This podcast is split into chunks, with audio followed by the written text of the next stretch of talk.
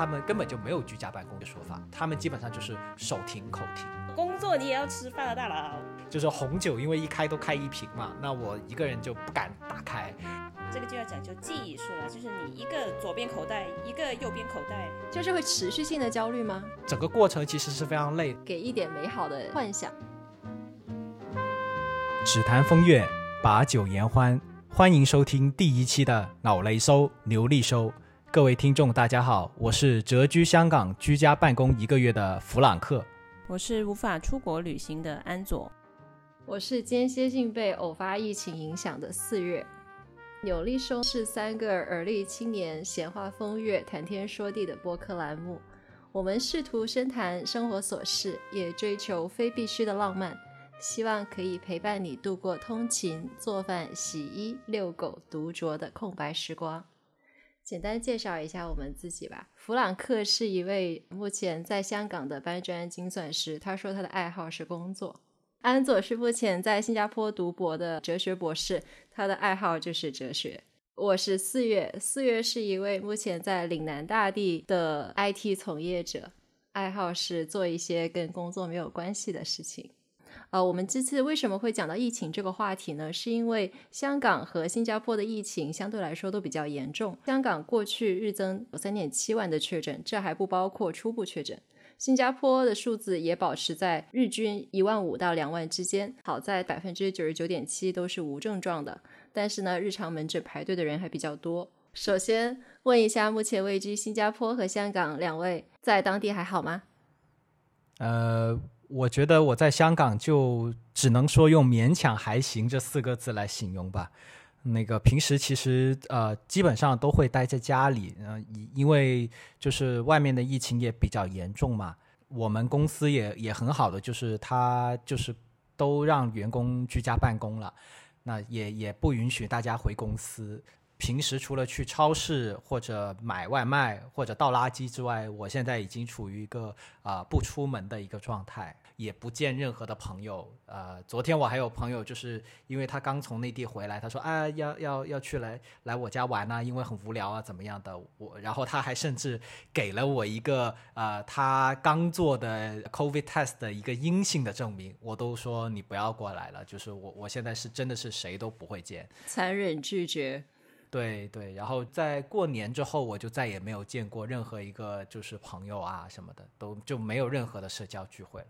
在香港的播报基本就是这样。香港的餐厅有关吗？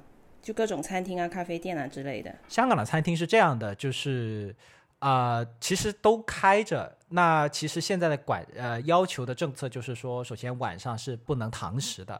那中午的话，我因为我其实太久没有去堂食过了，但是我的理解是白天是可以堂食，然后有一个人数上的限制。那我据我就是去买外卖的时候，经过一些楼下商场的餐厅的观察，就其实还是会有人会在那里吃饭的。我的理解是，大部分人也是因为他们要上班呐，或者自己的一些条件的限制，他们一定会去。其实我不太理解为什么会限制晚上不能堂食，中午可以堂食呢？这那那他设置这个晚上不能堂食有什么意义呢？其实呃，因为就是我们这边的各种情况都比较特殊了。那呃，制定这个政策的初衷应该也是为了减少人流量和一些社交的聚集，但是它也是一个需要平衡餐厅的营业状况的折中的一个方案吧。因为其实毕竟香港。是在很早之前就已经开始了有各种各样的社交的或者就餐的一些限制。那其实，在过去的两年，我们看到就是餐饮业其实受到的影响是非常非常的大的。嗯，是的。其实我觉得疫情会，其实它导致了各个地方的各个行业都受到了很大的影响。呃，在香港的话，啊，服务业应该是很大。我在想，刚刚四月说为什么中午不限制，但是晚上限制？有可能中午就是那些人，就像刚刚弗朗克说的，一般都是上班的人嘛，就上班族嘛，他们会有一个特定的。据我所知，香港是有特定的，叫做中午午餐时间。那他们可能时间也不会太长嘛，最多吃个一个小时已经很多了。然后晚上的话呢，可能就是如果你允许他们去堂食的话，可能就会有很多人聚会啊。然后晚上因为就是时间比较长嘛，然后就可能一帮一大帮人在那里玩呢。呃，我觉得安佐说的其实很有道理，就是我我其实挺惊讶的，因为我一直是居家办公嘛，但是我平时看新闻，我会很惊讶的发现，其实有很多人是需要去办公室上班的。那有可能是因为他工作本质的关系，他需要去到办公室；那也有可能就是公司的老板觉得你居家办公相当于不办公。所以他们就会一定要求员工回到公司。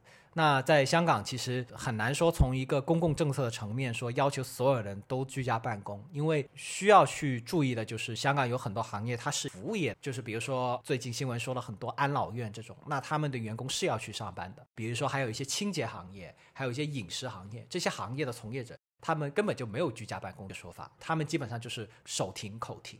所以对他们来说，去到工作的场所去上班是必须的。那对于很多人来说，可能他们在工作的地方没有一个吃饭的条件，他们可能没有自己的办公桌啊，怎么怎么样的。所以对于这一部分的人，你如果把白天的堂食也停掉的话，他们的吃饭会是一个很大的问题。之前其实有过一段时间，我记得他们就把白天的堂食停掉了，好像是有这么几天，那就出现了一些需要在街边吃饭的这样的一窘境，就真的是拿着一个饭盒是在什么公园啊这种地方吃饭。我有看到过这个新闻，然后就有人吐槽说，导致这些职业的人员没有地方吃饭，就只能捧着个饭蹲在街边。对，其实我看到这些新闻，我是很难过的，就是一方面就是觉得。其实每个人都应该有正常吃饭的权利嘛，但是我也理解要从公共卫生的手段去控制这些的。个人觉得我是很幸运的，因为就至少我是一个能在家里算是正常工作的一个职业吧，所以只能说是对比之下，我是一个不幸中的万幸了。那我想问一下，你最近买了什么吃的？哦，我最近大家在电视上面或者新闻上面可能都多少了解，就是现在超市处于一个非常的紧张的一个局面，就是因为大家都在抢购各种各样的东西。那作为一个独居者，然后厨艺又不是特别好，然后又经常加班的人，我吃的最多的应该是湾仔码头和出前一丁。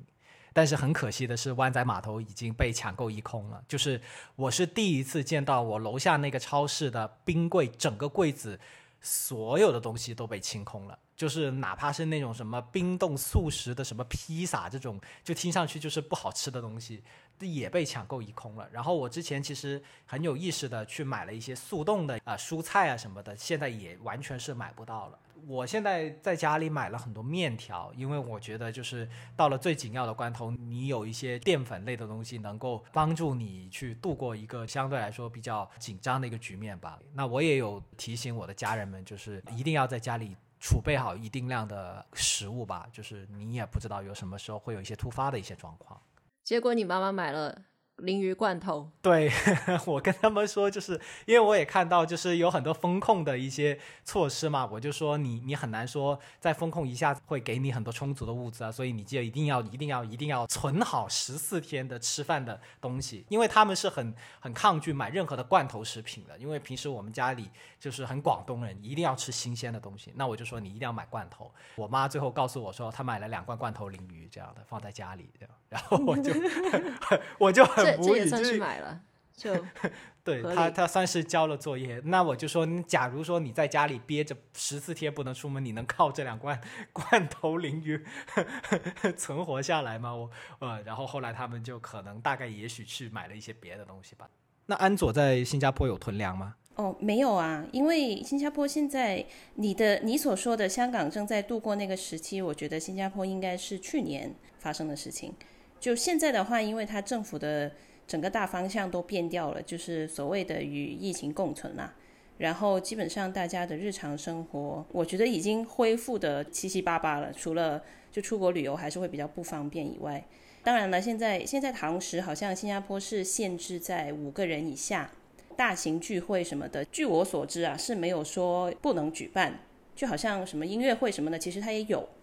只不过是没有之前多而已。但是呢，音乐会去之前呢，就要做那个 pre-event test，就反正你去大型聚会之前，就是你要给出一个核酸证明。这样，基本上其他的就我的感觉啦，是蛮正常的。可能做不同工作的人会有不同的感受吧。但是我跟弗朗克一样，我就是比较幸运的那一群人，因为我是做哲学研究的，基本上我连实验室、连图书馆都不用去，我只要有个电脑有网，我基本上在哪里都能工作，所以。呃，我回来以后，除了去图书馆借书什么的之类，我基本上都是在我的宿舍里面，因为我本身就算没有疫情，我的工作也要求我长时间的伏案，所以其实就是叫什么一般性宅女嘛。但是我偶尔也会出去吃吃饭什么的，嗯。但是。但是你经常会出去吃啊？我看你的朋友圈。那朋友圈 我刚肯定。我那天还和四月说，我觉得安佐的那个吃的那个什么什么日本料理看起来很好吃。对呀，真的很好吃。麦当劳之类的那个时候。对，对，因为因为嗯。就是我每天都看着你的朋友圈在外出吃，没有每天啦，只不过是上个星期，上个星期因为我刚回来嘛，然后朋友啊什么的就会约一下这样，所以我上个星期是周三就还没有开始伏案工作，没有，已经开始伏案工作。那你工作工作你也要吃饭大佬，就是我上周三就是呃，你外食的频率。绝对比我一个非疫情区的人要高哦，那是因为你在家嘛，你家里有人做饭嘛。那我的话，要不就是外食，要不就是我自己。可能每次出去，就我自己的个性，就是吃到好吃的或吃到好，如果吃到好看的东西，我都会发个朋友圈。那你看朋友圈就会觉得，哎，怎么你好像很常出去吃？其实也是两天而已啦。好，哦因为新加坡它。什么呃，餐厅啊、咖啡厅什么乱七八糟的都已经正常营业了，而且我觉得人还蛮多的。就是你不定位的话，有些有些好一点的餐厅你可能还去不了。我觉得新加坡现在日常生活是比较正常的。嗯，那其实你们觉得现在疫情从二零二零年开始到现在也两年了，有感觉疫情带来对生活最大的不便是什么？我的话就是没有办法很自由的出入各国的关口，因为我本身是个很爱旅游的人，然后现在的话就只能就缩在新加坡，尤其是去年，其实二零二一年就是还比较难熬，因为真的是哪里都去不了，就一天到晚锁在这个地方。因为当时新加坡政府执行一个比现在来讲更封闭的一个政策嘛，所以它的展览啊、音乐会啊什么的都比现在又更少一点，所以就。蛮憋的，就是一天到晚在宿舍里面这样。本来的计划是每年去一趟英国，结果现在已经我上一趟去好像是二零一九年一月份的事情了，反正就一直都去不了。嗯，这个是对我来说最大的不方便，其他的好像还好。我本来的计划是每年都去上海过生日，然后结果当我有了这个计划之后。我就没有办法去上海。呃，其实，在那个二零二零年的时候，就是刚公布这个新冠会人传人的那一刻，其实我就在上海。然后当时也是恰巧就是我去上海过生日这样的。我在回香港的飞机出发之前知道了这个消息。那我就我一直没有想到后面这个疫情会一晃就是两年多这样，让让就是给给生活各方面带来不便。对我来说，我觉得最大的不方便，当然就是没有办法去见我的朋友了。我的朋友就是有很多在在广州啊、深圳啊，那包括在香港的朋友，我也很多时候啊没有办法见到他们。去年其实，在香港有一段时间，就是本地疫情比较缓和的时候，我我也啊一直都很谨慎，很多时候并没有说叫很多朋友来家里聚会啊什么的。当然也是因为我是我朋友里面最怕死的那个，所以。就当我的朋友在满街浪的时候，我其实大部分时间还是待在家。我其实也很也很喜欢，就是见朋友的时候就大家一起喝酒，因为本人的酒量非常的差。但是本人非常喜欢喝酒，所以呃就没有办法见朋友，就导致到又菜又爱玩。对，就 然后没有办法见朋友的时候，就导致了一个非常大的问题，就是我家里的酒我都没有办法消化。就是红酒，因为一开都开一瓶嘛，那我一个人就不敢打开，然后也怕自己喝醉了没有人会 take care 我，所以我就就是红酒现在就是乖乖的躺在我的酒柜里面，然后我的酒柜应该处于一个满的状态。那我觉得就是除了没有办法见人，然后又不能喝酒之外，我觉得还有一个一个一个附加的一个问题，就是我没有办法去买新的香水和香薰。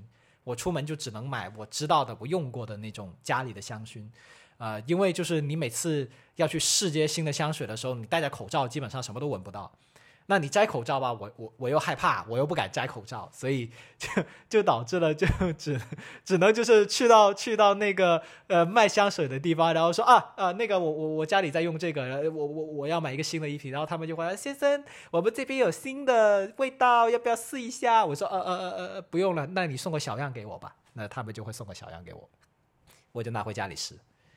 对，哎，但是啊，因为我也很喜欢很喜欢买香水什么的，但是我在新加坡也是，他们他们甚至会不允许你摘下口罩去闻，但是我觉得戴着口罩还还还行吧，就是可能呃不是就没有那么的灵敏，但是应该还能闻到一点点吧。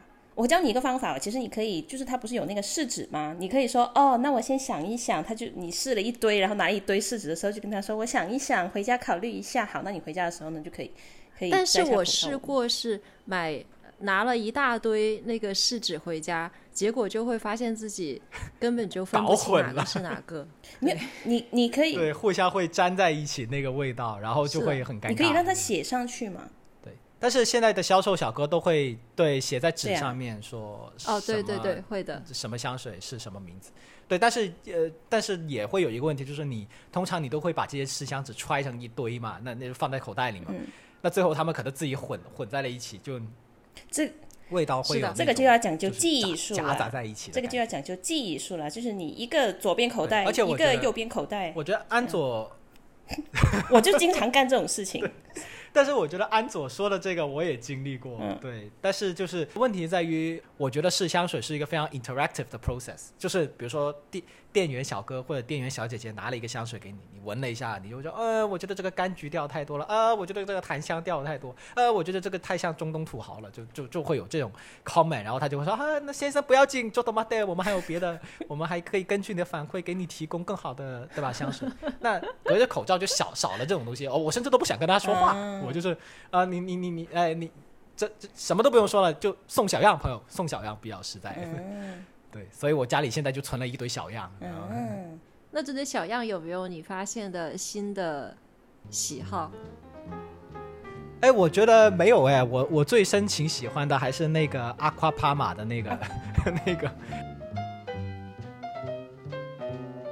感觉，因为我觉得疫情它应该是会，因为它持续时间很长，所以我觉得疫情本身应该是给很多人很多事情都带来了很显著的变化。比如说，其实刚刚弗朗克说到那个红酒的问题的时候，我就突然间在想，那疫情可能会导致很多人他居家没有办法聚会，那会不会？有一些呃做酒的厂商，他会不会考虑到这个问题，然后把平时可能是七百五十毫升的酒缩小成，比如说三百毫升或者是两百多毫升这样的分量呢？就是这这种我不知道现在有没有这样的一个趋势，但是感觉疫情可能就会带来一些这种我们平时没有想到的方面的问题。我感觉没有哎，因为那个欧洲那边都躺平了。所以他们就就继续聚会，继续喝酒。哦，那倒有。而且有很多人，其实他的酒量一个人就能喝一瓶，就不是所有人都像弗朗克那样酒量那么差。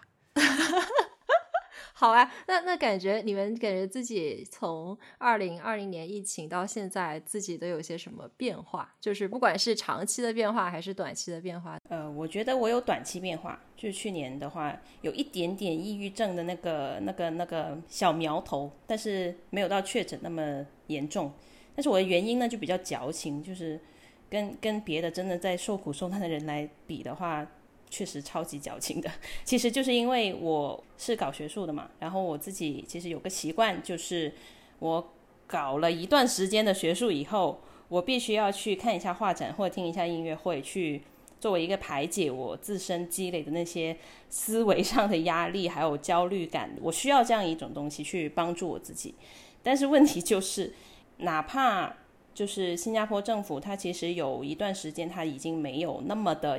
严格控制那些大型聚会了，但是他依然就是说，像别的国家的人，他要进来的话，可能手续就会变得麻烦啊。然后有些国家甚至到现在都依然需要隔离啊什么的，就会变得他的音乐会啊就会少了很多，然后他的展览呐那个主题也会少了很多。再加上新加坡本身他自己这两方面又没有说特别发达，所以就导致我去年就是正是我做论文做的最焦虑的时候，然后又刚好碰上。不能出国玩，然后又刚好加上没有画展跟音乐会，所以呢，我整个人的那个状态就不太对了。而且就是这种东西啊，是一个，所以你就经常上街吃饭？没有没有，去年没有，因为 别别不要笑的那么像黑魔仙，呃，去年还没有呢，因为去年政策没有现在那么松啦，所以就是，哎呀，就是反正你一个人时间久了以后，因为我我还自认为是一个比较擅长独处的人，就是我很爱独处。但是我发现哦，如果你一个人一直独处在一个限限定的空间里面的话，其实这个人呐、那个精神呐、是会出现一些小问题的。对，就是出现晚上睡不着觉啊，早上起不来啊，然后整天这个人蔫蔫的，很没有精神呐、刚好去年七月，就是我要交那个那个叫论文大纲啊，就差不多就一个流程了，就是像一个类似一个考试那样啦。然后临近七月的时候，六月份的时候，就整个人就有点崩了，嗯。但是哎，交完那个论文大纲，就是考完那个试以后，哎，又变好了，这样。嗯所以其实你的压力更多是来自你的论文。对，就是疫，只是疫情加重了这个东西给带给我的压力跟焦虑。啊，那就是你写完论文就没有这个事。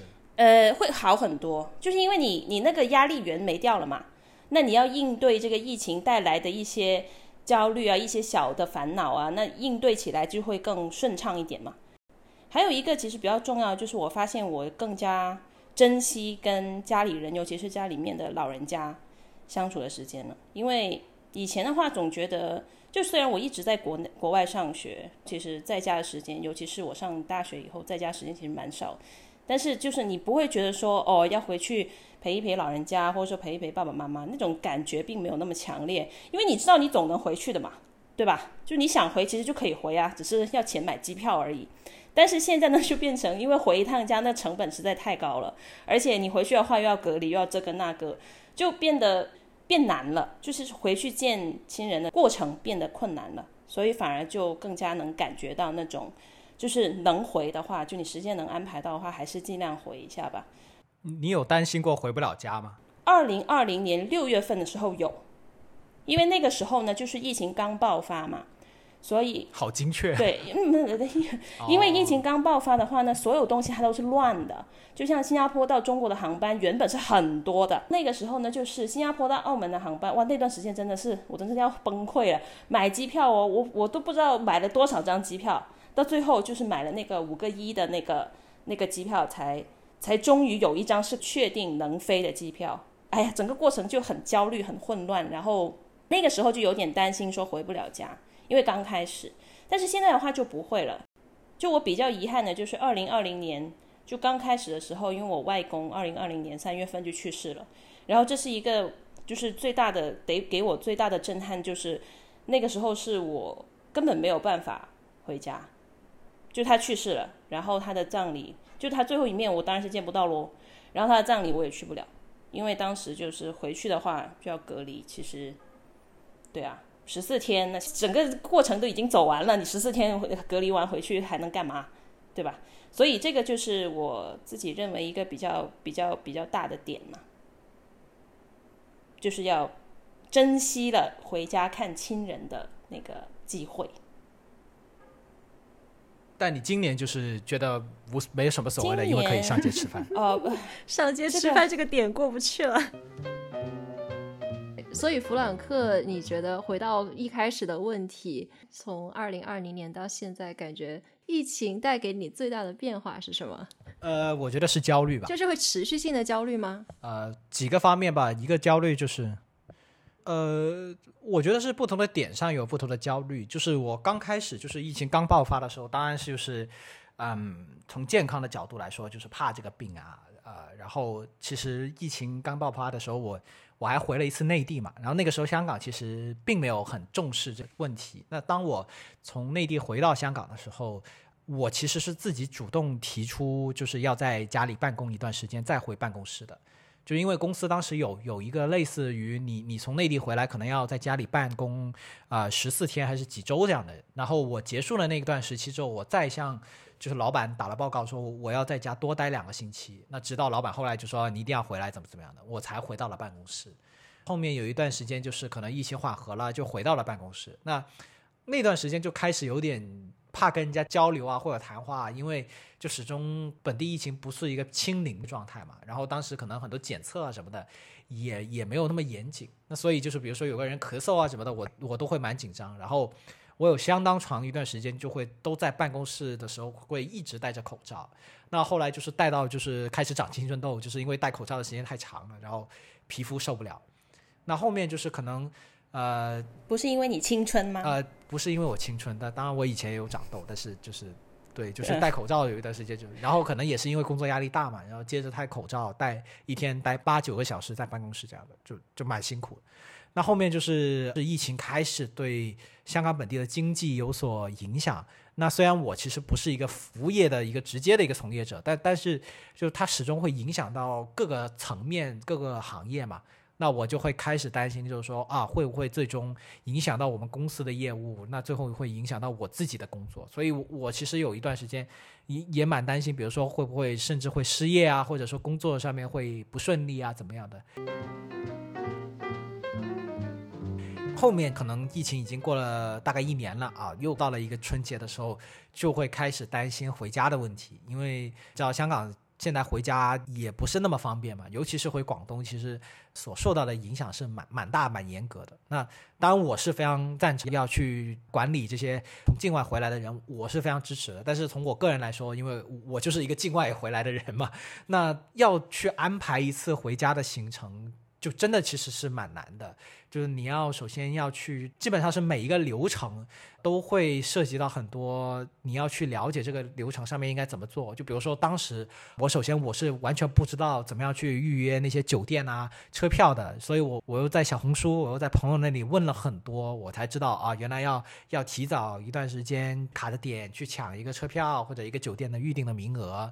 下一步就是要啊预约在在香港做核酸，那做核酸呢，你又要看着你出发的那个。时间往前推二十四个小时，怎么去做核酸啊？然后什么时候那个核酸结果会出来？你又要去找一个地方，一定要打印一份彩色的一个核酸报告，然后拿在手上，你才能去过关。那我回家的那一次，我是提前了大概。一两个小时吧，就就到了那个口岸，然后在那里等，就是那个关口一个人都没有，就只有我一个。然后呃，就过过了关，然后然后那个阿姨说：“啊，你可以先去免税店逛一下，消费一下，再再再回来等车。”然后我就心想，我我都已经是全副武装了，我怎么还有心情去免税店消费一下这样的？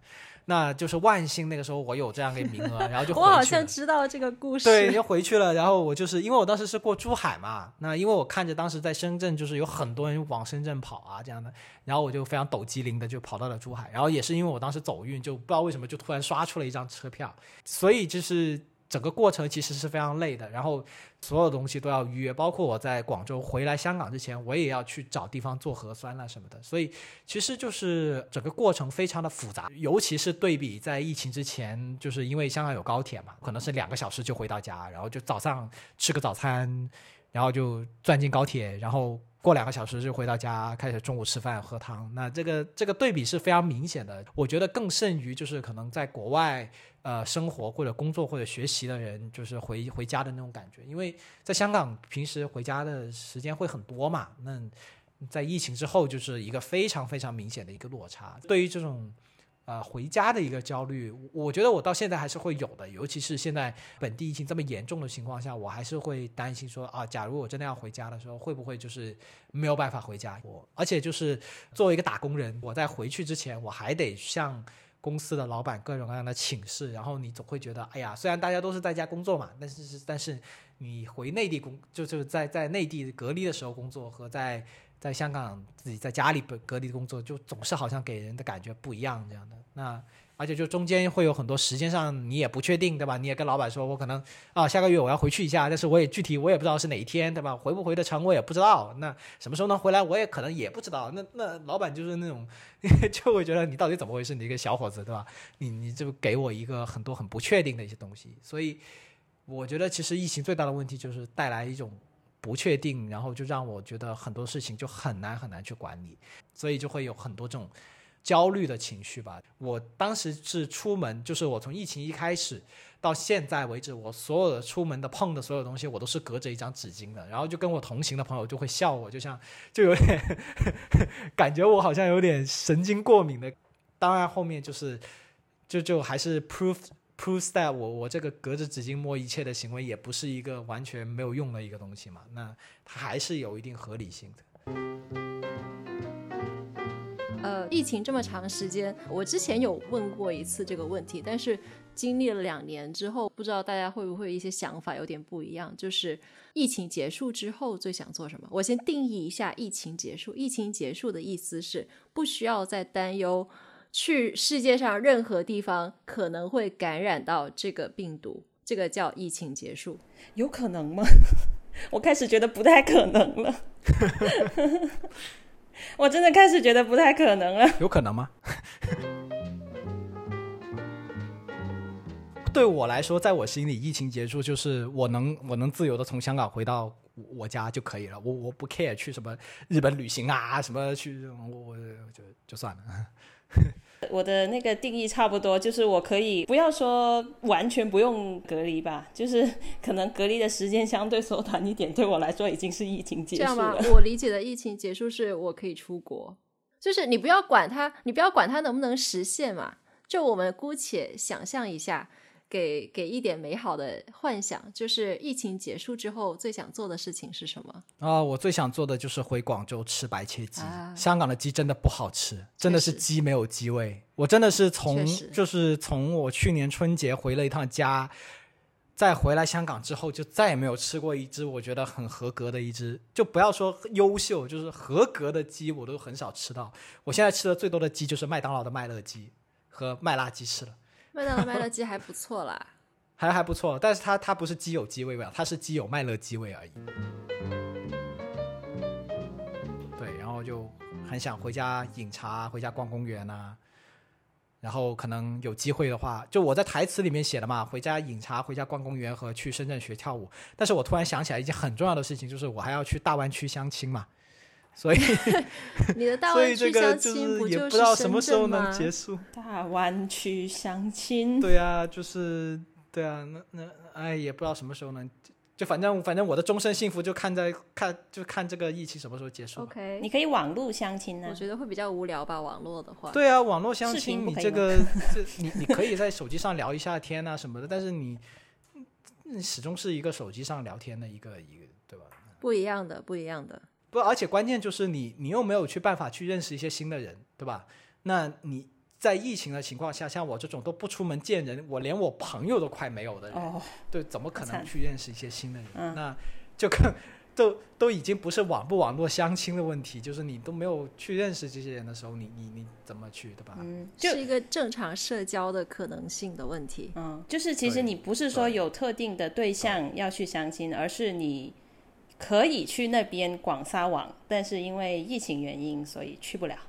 所以疫情结束以后想去撒网，是这个意思吗？我也没有什么广不广广撒网这个词，对，认真的吗？这个你你搞到我这个第一期节目的这个人物设定就非常的奇怪，还广撒网？没有啊，那你要就各位观众啊，听众朋友不要误会。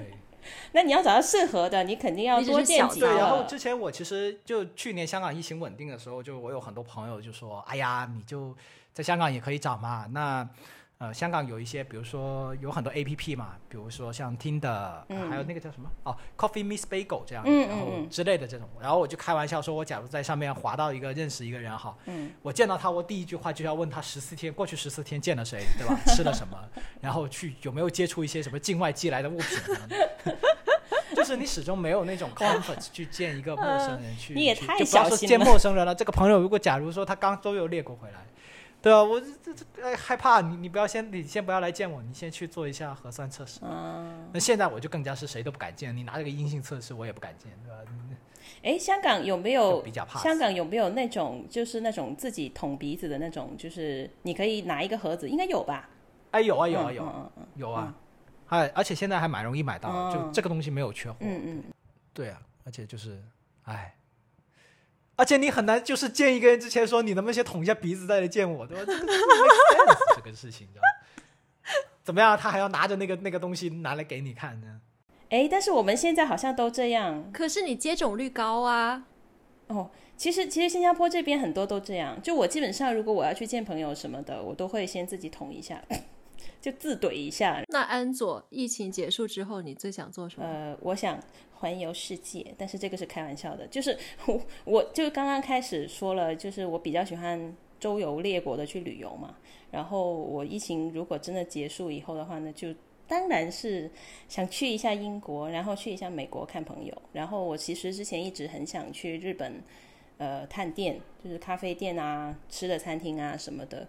然后我还很想去一下台湾，因为也是我其实，在疫情之前我已经就是种草了非常多台北的咖啡店，然后本来已经要去了。结果呢？就我都打算开始啊，好想去台湾啊！对我已经申请签证了，结果疫情就来了，就一直都就去不了了。所以就嗯，就疫情如果真的结束的话，我是很想去一些我之前已经计划好要去的地方。其实我有一点跟你可能会比较像，我很想去美国找一下朋友，因为这个疫情，我朋友本来是要在美国办婚礼的，是他二零二零年就打算要办婚礼，但是因为疫情，所以就取消了，改到二零二一年。结果发现二零二一年我也还是去不了，最后他就没有办法，他就只能是在当地。呃，搞了一个远程的婚礼，她的包括她父母啊什么的都过不去，她就只能是她那边的朋友，她跟她老公的朋友在那边给他们搞了一个婚礼，然后她做了一个现场直播给我们看，就是。国内的亲友们就只能是通过 Zoom 来参加他的婚礼，因为本身那边他可能室外嘛，网络信号不是很好，所以基本上就是只能看到，但是没有办法交流。但是即便是这样子，我依然是我看了他们的婚礼，从新郎出场的那一刻，然后我就开始哭，死命的哭，一直哭到他整一个直播结束，我都还在那里哭。但是我就还是会觉得很遗憾，因为所以看来网络还是可以的。对，就是我还是很遗憾，我没有办法现场去参加他的婚礼。还有就是，因为我比较好的朋友有相当一部分都在美国，所以我以往呢是会每年去一次找他们玩的。但是自从二零二零年之后就没有去过了，所以很会很希望能够再去一下找找他们。因为有些朋友他是是自自己住的，然后我也会很关心他的心理状态怎么样，我会希望他能够多见一些朋友，能够过得开心一点。嗯，其他就倒也没有什么吧。可能因为我现在在国内，本身疫情的情况也比较平稳。哦，还有一点呢，就是我从职业的角度考虑，我会希望就不要再有太多的突发性的疫情出现，因为这种情况其实是会影响到我们的正常工作，就是会不得不安排一些同事居家办公。但是我们这个职业的原因，居家办公其实效率会比较低。呃，也就变相的会给我带来更高的成本，所以我会希望这个事情就最好不要再发生了。居家摸鱼，对，就是会有居家摸鱼的这种情况。其实居家摸鱼这个事情，我觉得对搞学术的人来讲也是有影响的，因为我们发现，就是因为其实疫情这两年，我也有参加一些学术会议，当然全部都是网上。有一个很严重的问题，就是如果你用 Zoom 开会的话呢，其实是真的会比较难集中精神。我觉得你可以试着开摄像头，哎，摄像头开呀，但是没有用啊。就你开着摄像头，你的人还是会，虽然你哪怕别人会看到你，你也依然会走神。对呀，就很难很难说，也也不是说，当然我不是说我每一个会议我都会走神，只不过就是说，相对于面对面来讲的话，那个集中度会低很多。呃，总的来说，这个疫情对大家的影响还是很大。经过了这两年，可能第一年二零二零年的影响是最严重的，但是到二零二一年到现在呢，其实是有一些地方它已经开始趋向稳定。借用一下凤凰卫视《时事直通车》的主持人结束语：不管现在你身在何方，我在岭南大地祝各位健康平安。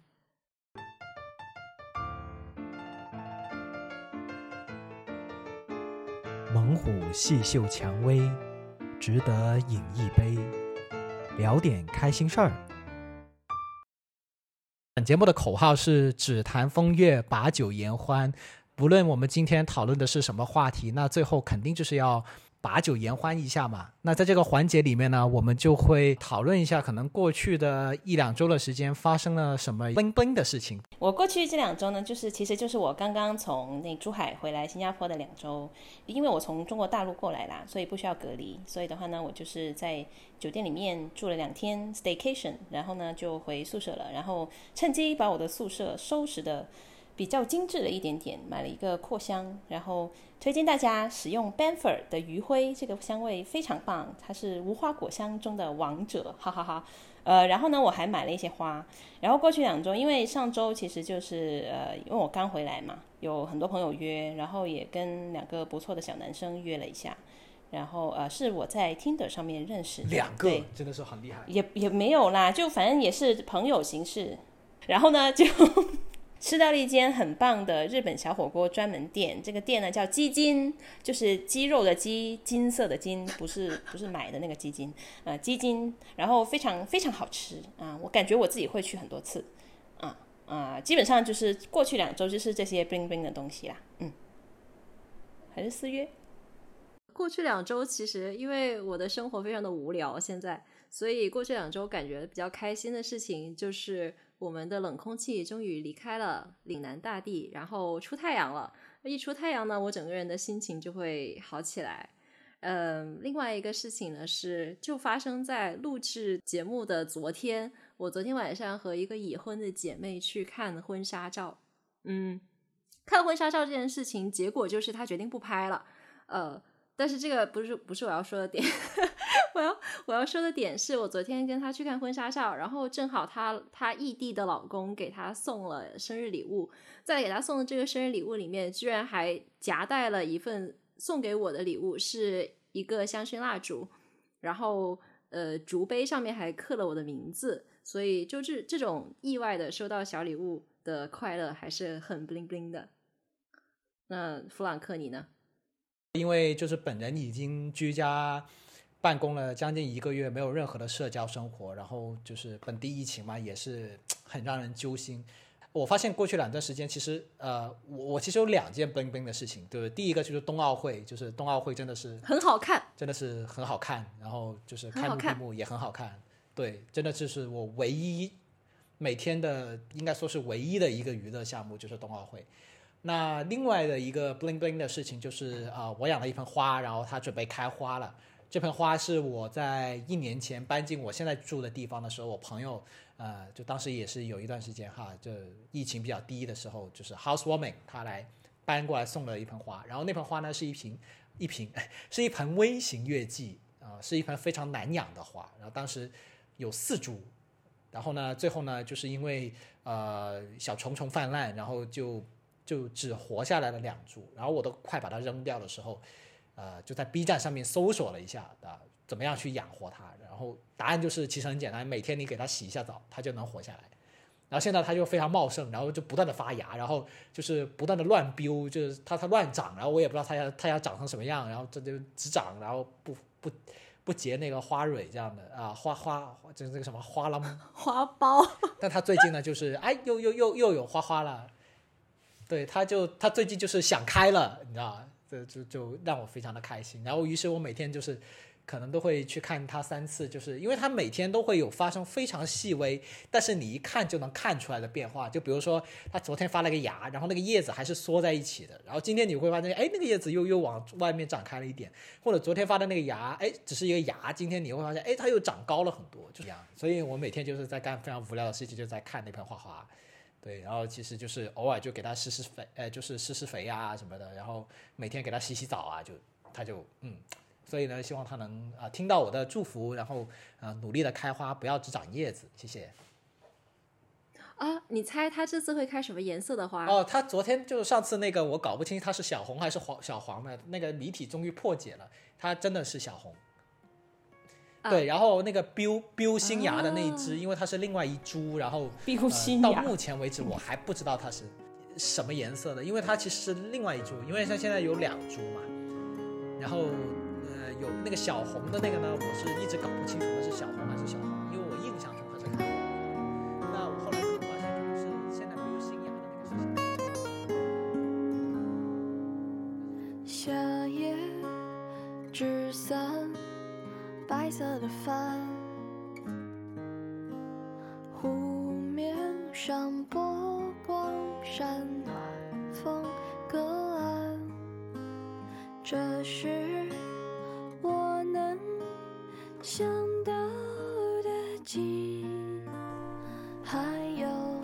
好，感谢各位听众陪伴我们度过了第一期的牛力收，只谈风月，把酒言欢。我们下一期再见，拜拜。拜拜拜拜。是这样吗？是这样吗？哎，你刚刚那个讲的有点快啊，对，你可以，你可以认真一点再讲一遍了。我突然不知道怎么讲。我刚才在讲的什么？台词，台词。反正就那几个字，我怎么组合起来来着？那个台词啊，嗯，好了，感谢各位听众陪伴我们度过了第一期的牛力收，只谈风月，把酒言欢。我们下一期节目再见，拜拜，拜拜。当时习惯一切都很平淡，不觉出彩。雨落时才想起那种心安欢声和笑语还在我耳畔。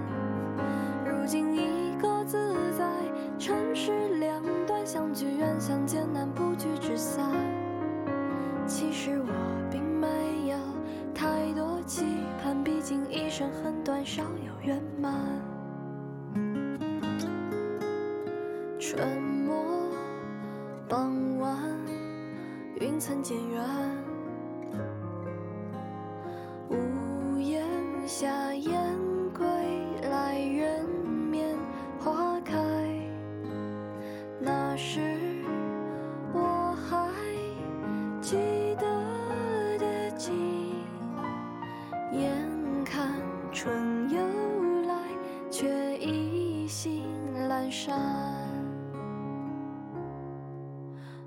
离别时知道是当时习惯，一切都很平淡，不觉出彩。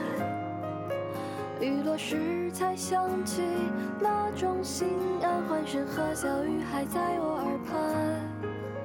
如今一个自在，城市两端相聚远相见难，不聚只散。其实我并没有太多期盼，毕竟一生很短，少有圆满。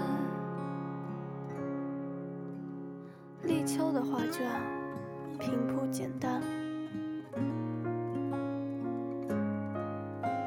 橘色的暖阳升，雾气消散。那是我常梦到的景。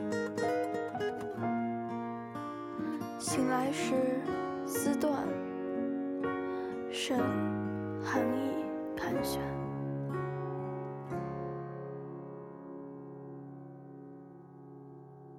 离别时知道是当时习惯，一切都很平淡，不觉出彩。雨落时才想起那种心安，欢声和笑语还在我耳畔。如今一个自在，城市两端相聚远相见难，不聚只散。其实我并没叹，毕竟一生很短，少有缘。